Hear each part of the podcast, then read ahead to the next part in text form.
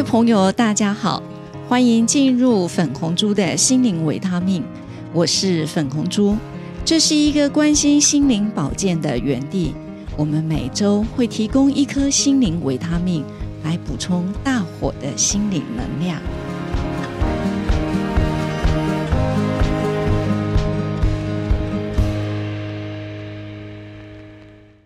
各位朋友，大家好，我是粉红猪。欢迎进到粉红猪的心灵维他命。新的一年第二天，在这里先跟大伙拜个年，祝福大家新的一年都能喜乐平安。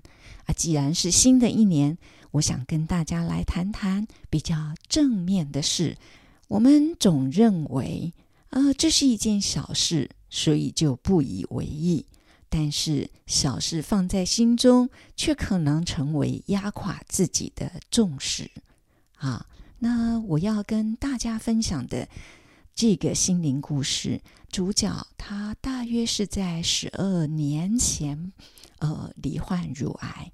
不过在分享这个故事之前，我想要说一件事啊，就是在我退休前六七年，呃，我曾经带领过视障的孩子。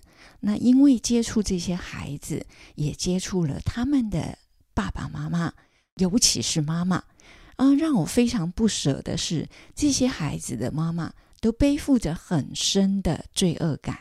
那这些罪恶感大部分都是来自他的姻亲，例如他的孩子的爷爷、孩子的奶奶，甚至是一些呃亲戚朋友。他们到底讲些什么呢？呃，我记得有一位家长曾经跟我说：“他说，哎，我们婆婆讲吼，啊，我是做现在拍戏的啊，那生的这种囡啊，啊，生出来的把就都看不好。孩子有缺陷，如果是呃都能健康，谁又愿意选择生病呢？对呀，就是这个样子。很多人都以为生病就是因为我做丢拍戏的。那我们刚讲到说。我今天要介绍的这位主角，十二年前他罹患乳癌了。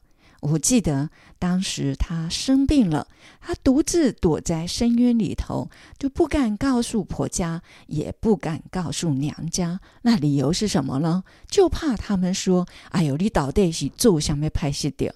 啊，更可怜的是，这位朋友，他有时候面临到夫妻之间吵架，那他先生更会落井下石的说：“啊，你得是脾气不好了，你再丢乳癌。”那有一天，我跟这个朋友聚会的时候，我就问问他：“哎呀，你最近如何？”他竟然潸然泪下的告诉我说：“我生病了，都已经快一年了。”那当下，我用辅导智商的专业去开导他，劝导他：哎呀，生病就应该就医，就应该治疗。那你应该找一个比较可靠的团队来诊疗，到底需要不需要进一步的开刀？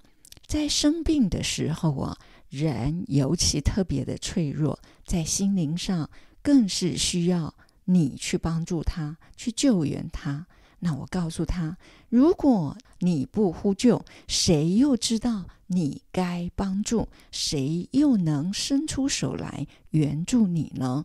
这也是很多很多的朋友，他们当面临自己生病的时候啊，他们可能就会觉得说：“哎呀，我实在是不需要把这件事情告诉人。”那就自己独自的在那里难过、悲伤。那生病最正确的方式，当然就是要找医生来治疗。不过，呃，我要跟大家分享的是，罹患乳癌跟情绪、跟生活压力确实有相当大的关联性，但其实跟私德是没有关系的，姐妹们。你一定会很想知道，我这位朋友目前的状况如何呢？哎呀，非常感谢这位朋友，他当下有把我的话听进去了，所以他就选择了开刀。从他开刀到现在，已经经过了十二年，到目前他的状况都算很好。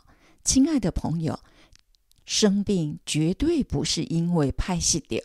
截至目前为止，医界的一些研究或者是文献都告诉我们，除了家族遗传的基因导致乳癌，那其实其他的离癌的一些因素也都是不明的，没有人告诉你，就是真正是拍戏点，所以导致你罹患乳癌。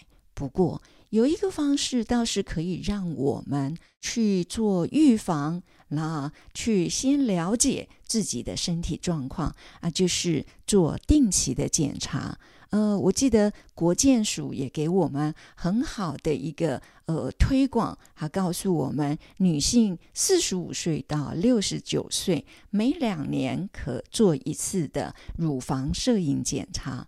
那如果这中间当没有任何影像上的疑虑的话，那每一年你也可以在中间呃做乳房超音波的检查，搭配着这两项的检查，然后定期的追踪。我相信呃可以让我们及早发现、及早治疗，也就不会像很多的朋友啊躲在暗地里头，哎呀哭泣、悲伤。就是当他罹患乳癌的时候，他们第一个想法怎么会是我？老天怎么给我这样子这个开这样的玩笑呢？其实不用操心，也不用暗地里哭泣，就是定期追踪、定期检查、早期发现、早期治疗。